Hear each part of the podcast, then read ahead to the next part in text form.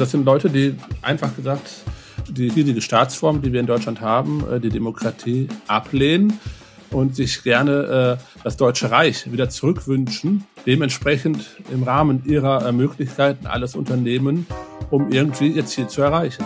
Die Reichsbürger, die kann man doch nicht ernst nehmen. Zumindest habe ich das immer gedacht. Gestern gab es Razzien in ganz Deutschland.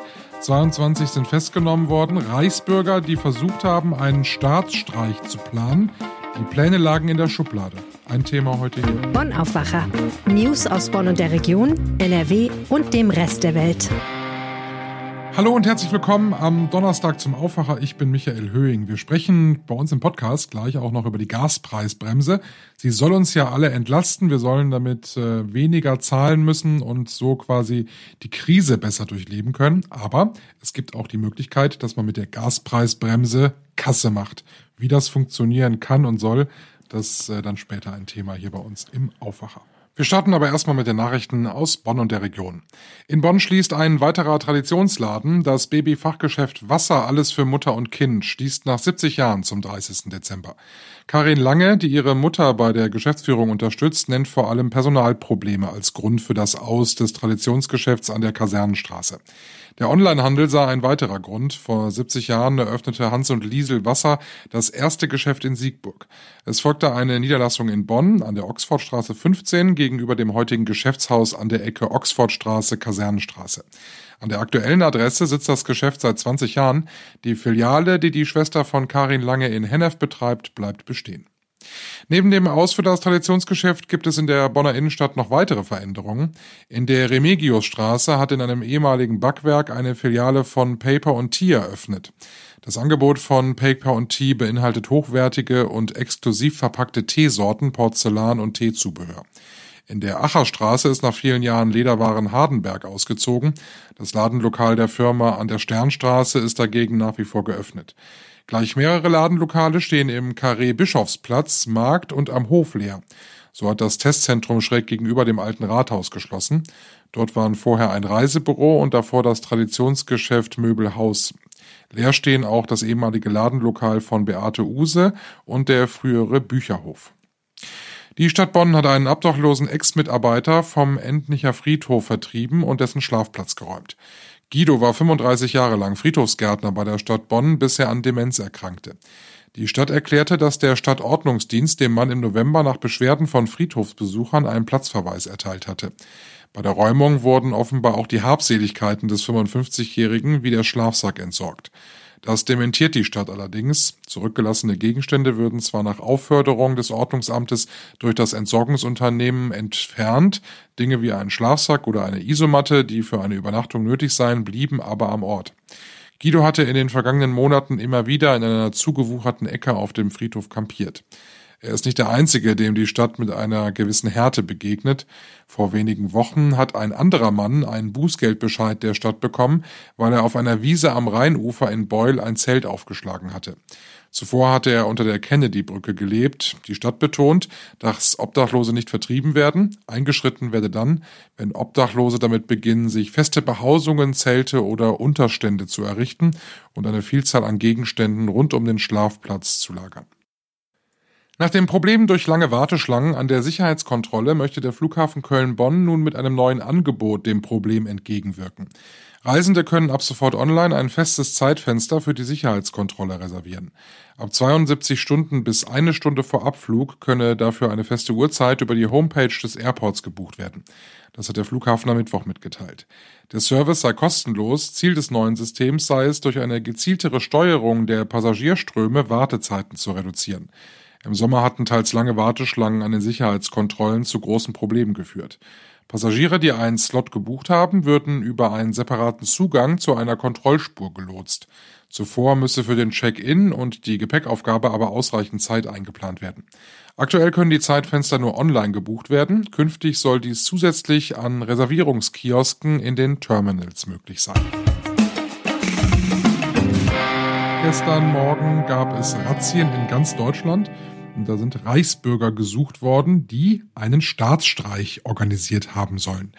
Wenn man mich äh, vorgestern mal gefragt hätte, was ein Reichsbürger ist, dann hätte ich jetzt gedacht, das sind alte Männer in alten Wohnzimmern, die nur davon sprechen, dass früher alles besser war. Aber es ist wohl ganz anders und tatsächlich gibt es viel mehr Strukturen, als man bislang immer geahnt hat. Und diese Staatsstreich- und Putschversuche gab es auf dem Papier schon ziemlich konkret. Und darüber sprechen wir jetzt ausführlich mit Christian Schwertfeger, unser Chefreporter bei der Rheinischen Post. Der hat sich ein bisschen mit diesem Thema auseinandergesetzt. Christian, also jetzt wissen wir nun mal seit gestern, dass das offensichtlich nicht einfach nur was zum Schmunzeln ist, wo man denkt, ja, ja, äh, ihr habt ja komische Fantasien, sondern da ist ja schon stellenweise von Terrorismus die Rede. Richtig. Was sind das für Leute, die Reichsbürger? Was, was machen die? Ja, ähm, das sind Leute, die einfach gesagt die äh, jetzige, die riesige Staatsform, die wir in Deutschland haben, äh, die Demokratie ablehnen und sich gerne äh, das Deutsche Reich wieder zurückwünschen, dementsprechend im Rahmen ihrer äh, Möglichkeiten alles unternehmen, um irgendwie ihr Ziel zu erreichen. Das muss man ja sagen, die wollen das Deutsche Reich von vor 45, also äh, die wollen jetzt nicht, ähm, nicht das Nazireich wieder haben, aber es gibt äh, wohl auch immer wieder Verbindungen zu, zu Rechtsextremen. Genau, also da kann man sagen, da ist, sind die äh, Verbindungen fließend. Also ähm, äh, Reichsbürger, ähm, da vermischen sich wirklich äh, so ziemlich alles, äh, was äh, an Szene unterwegs ist, das den Staat, den Rechtsstaat ablehnt. Ähm, die Reichsbürger sind dann halt nochmal ein Stück, äh, ich sage jetzt mal in Anführungsstrichen besonders, äh, ähm, sie haben ihren eigenen Pass beispielsweise. Ähm, ja. Das ist, das ist ja auch im Grunde was, was ja nur unter denen selber funktioniert, oder? Also wenn die jetzt irgendwie, wenn die jetzt irgendwie mal ihren, ihren Ausweis rausholen und das ist dann so ein Reichsbürgerausweis, genau. da, da, da werden sie ja belächelt von allen anderen. Absolut, da, da werden sie belächelt. Äh, die haben aber teilweise natürlich diese Ausweise und die leben dann auch in ihrer eigenen Welt. Also ähm, und ähm, lehnen dann sämtliche Behörden und Staatsorgane auch ab. Und äh, natürlich äh, äh, müssten sie aber dann auch, äh, weil sie ja halt auch in Deutschland leben und auch, ähm, ich sage jetzt mal, äh, dann auch normal äh, Deutsche sind, deutsche Staatsbürger sind, ähm, dann auch Behördengänge äh, bewältigen, übernehmen, wenn sie zum Beispiel ihren normalen Pass verlängern wollen. Und äh, da werden sie dann teilweise auch schon äh, ziemlich rabiat. Äh, und ähm, gegenüber den Behördenmitarbeitern ähm, kommt es halt zu Situationen, wo auch Gewalt angedroht wird und auch schon zu gewalttätigen Aktionen gekommen ist. Also ähm, diese Gruppierung, die ist, man kann sagen, seit 2016 erstmal so richtig in den Fokus der deutschen Sicherheitsbehörden gerat, äh, gelangt. Äh, aber seitdem wird sie äh, von den Verfassungsschutzbehörden beobachtet und auch als gefährlich eingestuft. Und äh, wir haben ja gesehen jetzt am Mittwoch, ähm, was äh, das äh, für Umtriebe, äh, was für Umtrieben das führen kann, äh, wenn man äh, diese Klientel, diese äh, Gruppierungen da, äh, ich sage jetzt mal einfach platt gesagt, einfach mal machen lässt. Ne? Hm. Also ich habe, äh, sag ja, die, dass es die gibt, das ist mir nicht neu und ich glaube, die meisten haben schon mal was davon gehört und das hätte ich jetzt auch äh, eigentlich bis gestern immer damit abgestempelt mit dem mit dem Label, äh, die sind doch bekloppt. So, aber jetzt hat das Ganze ja eine ganz andere Qualität, wenn wir hören, dass die in der Schublade ganz konkrete Pläne haben, um unser, ja, man muss sagen, unser Rechtssystem eigentlich auf den Kopf zu stellen. Ja, also ähm, diese konkreten Pläne, äh, die sind äh, schon alarmierend ähm, und ist auch äh, gut, äh, dass die Sicherheitsbehörden da rechtzeitig eingeschritten sind. Äh, du sagtest gerade am Anfang, dass du die eher so als krude Leute ein, äh, einstufst und bislang so gesehen hatte. Es war aber, sie haben auch vorher schon äh, ziemlich heftige Sachen zum Teil begangen, Einzeltäter meistens, aber die auch gut vernetzt waren und die haben immer schon diesen Wunsch, halt äh, tragen den in sich halt äh, einen Putschversuch hier in Deutschland durchzuführen. Wie lange diese jetzt diese Pläne schon hatten, ähm, das werden jetzt die Ermittlungen zeigen. Aber mich würde nicht überraschen, äh, wenn diese Pläne schon länger bestanden haben. Und da sind ja Leute bei, denen man das ja so gar nicht zutrauen würde. Ne? Da ist ja von einer Polizistin die Rede, die da drunter sein soll. Und da sind auch immer wieder tauchen so Gerüchte auf, dass, dass Mitglieder der Bundeswehr dabei sind. Also wo, wo man dann schon denkt, äh, also das sind jetzt gerade auch so Leute, die möchte man eigentlich nicht in so einer Gruppierung haben. Genau, weil äh, wahrscheinlich äh, spielt es jetzt darauf an, äh, die haben Zugang zu Waffen. Und ähm, genau, und aber diese Gruppierung, also diese Szene bildet halt auch einen Querschnitt der Gesellschaft. Nordrhein-Westfalen bildet nicht den Schwerpunkt dieser Razzia. Im Gegenteil sind halt nur drei Objekte hier in Nordrhein-Westfalen durchsucht worden, aber wie du es eben schon ansprachst, darunter ist halt eine Polizistin. Eine Polizistin, die im Dienst ist, die zwar nicht in leitender Position war. Ähm, äh, nach meiner Information war sie Sachbearbeiterin bei der Polizei äh, in Minden-Lübbecke und ähm, das zeigt äh, schon, äh, dass diese Strukturen halt wirklich äh, fast bis zur Polizei hinreichen, bis zu den höchsten Sicherheitsorganen in, in Nordrhein-Westfalen. Und man kann sich wirklich nie sicher sein bei Leuten, ob er jetzt Reichsbürger ist oder nicht. Es, es gibt noch diesen Adligen. Kannst du was zu dem erzählen? Ja, das ist ein Prinz aus Hessen. Ähm, den das ist alleine schon, Entschuldigung, aber das ist doch alleine schon lustig. Also eigentlich, ja, eigentlich oder? Ja, es, es, ist schon sehr, sehr cool. Sie hatten halt vor, also nach diesem gelungenen Putsch so ein Rat einzusetzen, ähnlich äh, wie die jetzige Bundesregierung hat halt mit, einem Ministerposten. Also äh, sie haben das Rat genannt und diesem Rat wird als neues Staatsoberhaupt ein Prinz vorstehen. Äh, äh, stehen. Der hat auch ein ziemlich illustres äh, Schlösschen in Thüringen, ist äh, mehr oder weniger ein kleiner äh, Immobilienmogul aus Hessen und auch eine sehr, sehr äh, skurrile Person, äh, die allerdings auch schon länger äh, von den äh, Sicherheitsbehörden beobachtet wird und auch als Gefährder in diese Richtung äh, schon eingestuft worden ist. Also ich sag mal so, als Fernsehserie würde das hervorragend funktionieren. Ja, es erinnert stark so ein bisschen äh, an die äh, Serie Babylon Berlin, die ja aktuell auch wieder läuft. Absolut. Aber hier war es äh, Realität und echte Pläne und äh, wie gut, dass nichts passiert ist. Vielen Dank, Christian. Gerne. Kommen zu unserem nächsten Thema und das ist die Gaspreisbremse. Über die haben wir ja hier im Aufwacher schon öfter gesprochen und weil ich auch mit den ganzen Bremsen und äh, Aktionen der Bundesregierung immer ein bisschen durcheinander komme, nochmal kurz zur Erinnerung. Was ist die Gaspreisbremse? Sie soll uns Privathaushalten, aber auch kleinen und mittleren Unternehmen helfen, gut durch die Krise zu kommen. Für 80 Prozent unseres bisherigen Verbrauchs gibt es einen garantierten Gasbruttopreis von 12 Cent pro Kilowattstunde. Also da wird der Gaspreis gedeckelt. Mal kurz mal eingeworfen, 19,9 Cent kostet eine Kilowattstunde Gas aktuell im Mittel für Neukunden.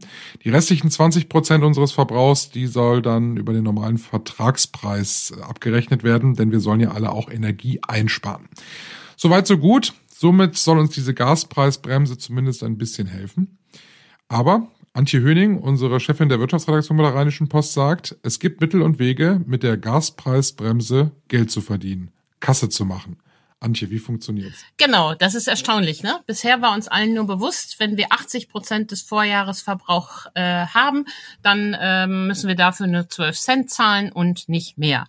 Das ist prima. Was viele aber nicht wissen, wenn man weniger als 80 Prozent verbraucht, dann bekommt man für jede eingesparte Kilowattstunde den vollen ähm, aktuellen Tarif des Anbieters erstattet.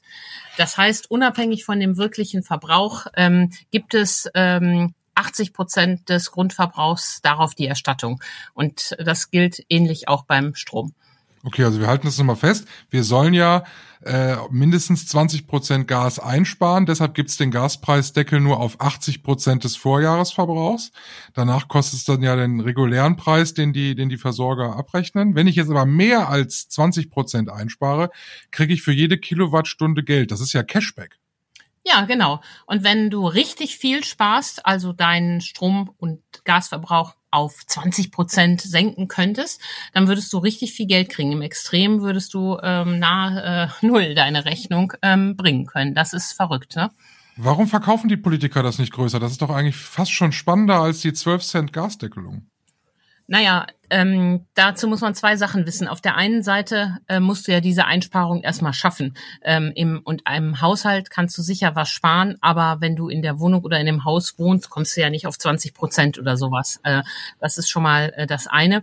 Und das andere ist, ähm, bei Betrieben lohnt sich das natürlich schon mehr. Da gibt es ja Betriebe, die wollen zum Beispiel ganze Bürotrakte stilllegen. Die kommen vielleicht darauf, ihre Energieverbrauch auf 50 Prozent zu senken. Das ist das eine ähm, warum das vielleicht nicht so offensiv vermarktet wird. Der andere Punkt ist, ähm, dass es natürlich auch eigentlich ein Effekt ist, den man gar nicht so beabsichtigt hat. Äh, so ein Mitnahmeeffekt, Kasse machen, war ja nicht das, was die wollten. Die wollten entlasten, haben das ungeschickt aufgesetzt und dann wurde es immer komplizierter und dann kam dieser Effekt eben dabei herum. Ich habe das für mich mal ausgerechnet, wenn ich zusätzlich zu den 20 Prozent, die ich ja einsparen soll, nochmal 800 Kilowattstunden einsparen würde, dann würde das für mich ungefähr 160 Euro machen, die man mir äh, über den normalen Marktpreis dann erstatten würde. Ähm, ich könnte ja natürlich jetzt auch sagen, ich habe jetzt mal gerechnet mit 20 Cent pro Kilowattstunde, ich suche mir am Markt den Tarif mit dem höchsten Gaspreis aus und würde ja dann noch mehr Geld kriegen. Ja, das ist so. Die Frage habe ich auch äh, gestellt, sowohl der Verbraucherzentrale in NRW als auch Sebastian Dolin, den klugen Forscher von der Böckler Stiftung. Und beide haben das bestätigt. Ähm, wenn man als Verbraucher weiß, dass man sicher mehr als 20 Prozent sparen kann, dann lohnt es sich, in einen teuren Tarif zu wechseln, sagt Sebastian Dolin und sagt auch der Verbraucherschützer. Das Aber kommt natürlich gleich hinterher das muss man dann auch wirklich schaffen. Wenn man nämlich am Ende weniger als 20 Prozent einsparen kann, dann wird es teurer. Ja, dann hat man sich dann quasi so ein bisschen ins eigene Fleisch geschnitten, ne? Ja. Ich wüsste auch, ich, ich weiß auch nicht, ob ich das Risiko eingehen will. Also wenn ich, wenn ich die Modellrechnung von dir so, so höre, ich bin eigentlich sehr schnell beim Heizung runterdrehen, aber irgendwie traue ich mich nicht so richtig. Genau, kann ich auch verstehen. Ehrlich gesagt, ich würde es auch nicht machen, aber die Möglichkeit besteht. Und auf diese ähm, Schiene setzen offenbar auch Versorger, die gerade ähm, ähm, Verbraucher ködern mit einem Bonus von 400 bis 500 Euro, dass sie den Anbieter wechseln. Und bei so viel Geld könnte man ja in Versuchung ähm, kommen. Und da weist Udo Sieverding von der Verbraucherzentrale in NRW darauf hin, dass das tatsächlich ein Problem ist. Ähm, sobald die Preisbremse in Kraft getreten ist, sollen diese Lockboni aber gesenkt werden.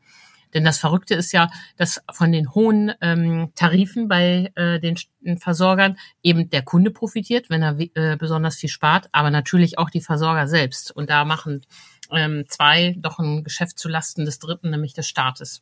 Ist es nur ein Gaspreisding oder geht das auch bei der Strompreisbremse? Das gilt bei der Strompreisbremse ganz genauso. Wenn wir mal beim Stromverbrauch bleiben, wenn man eine Solaranlage auf dem Dach hat, dann brauchst du ja relativ wenig Strom aus dem normalen Stromnetz, weil du ja ein bisschen Eigenversorger bist. Wie profitieren die eigentlich von der ganzen Nummer? Ja, da haben sich manche Solardachbesitzer wahrscheinlich gewundert. Sie bekommen relativ wenig Entlastung vom Staat. Denn ähm, die Stadtwerke gucken nicht, wie viel Strom verbrauchst du insgesamt, sondern nur, wie viel Strom verbrauchst du aus dem Netz. Und wer ein Solardach mit einem Speicher hat, kann so 40 bis 50 Prozent seines Jahresverbrauchs äh, selbst decken und der Rest kommt aus dem Netz. Und nur auf diesen Rest, äh, 80 Prozent, wird als ähm, Kontingent anerkannt, was bezuschusst wird. Also Solardachbesitzer bekommen deutlich weniger Entlastung als äh, andere Menschen. Ähm, das haben die sich vielleicht anders gedacht. Die Politik rechtfertigt das damit, sie müssen ja auch nicht so viel verbrauchen, nicht so hohe Kosten zahlen. Wenn ich es mir heute aussuchen könnte, hätte ich lieber eine Solaranlage auf dem Dach. ja, das stimmt. Dankeschön. Alles klar, danke. Wem das alles ein bisschen zu schnell gehen, kann ich verstehen. Dann kann man nochmal nachschauen auf rp-online.de. Link zum Artikel von Antje findet ihr bei uns in den Show Notes. Und da kann man das nochmal Schritt für Schritt für sich durchrechnen, was es denn bedeuten würde, wenn man ein bisschen mehr Gas oder Strom einspart. Wir schauen auf das, was heute an diesem 8. Dezember noch wichtig wird. Da gibt es heute einen Prozess gegen den mutmaßlichen Amoktäter, der im Juni auf dem Gelände der Hochschule Hamm-Lippstadt eine Lehrerin getötet haben soll. Der Prozess beginnt vor dem Landgericht in Dortmund. Außerdem heute viele Preisverleihungen bei uns in NRW und die wohl spannendste, vor allem für Musikfans, findet in Bochum statt. Da wird zum 23. Mal die 1 Live Krone vom WDR verliehen. Und wir gucken noch aufs Wetter. Und zwar heute sehr viele Wolken und Regenschauer. Temperaturen maximal 5 Grad. Heute Abend dann Temperaturen um die 2 Grad nur noch bei uns in NRW. Da kann stellenweise glatt werden. Ich wünsche euch einen schönen Tag. Das war der Aufwacher für den heutigen Donnerstag. Ich bin Michael Höhing. Macht's gut und tschüss. Mehr Nachrichten aus Bonn und der Region gibt's jederzeit beim Generalanzeiger. Schaut vorbei auf ga.de.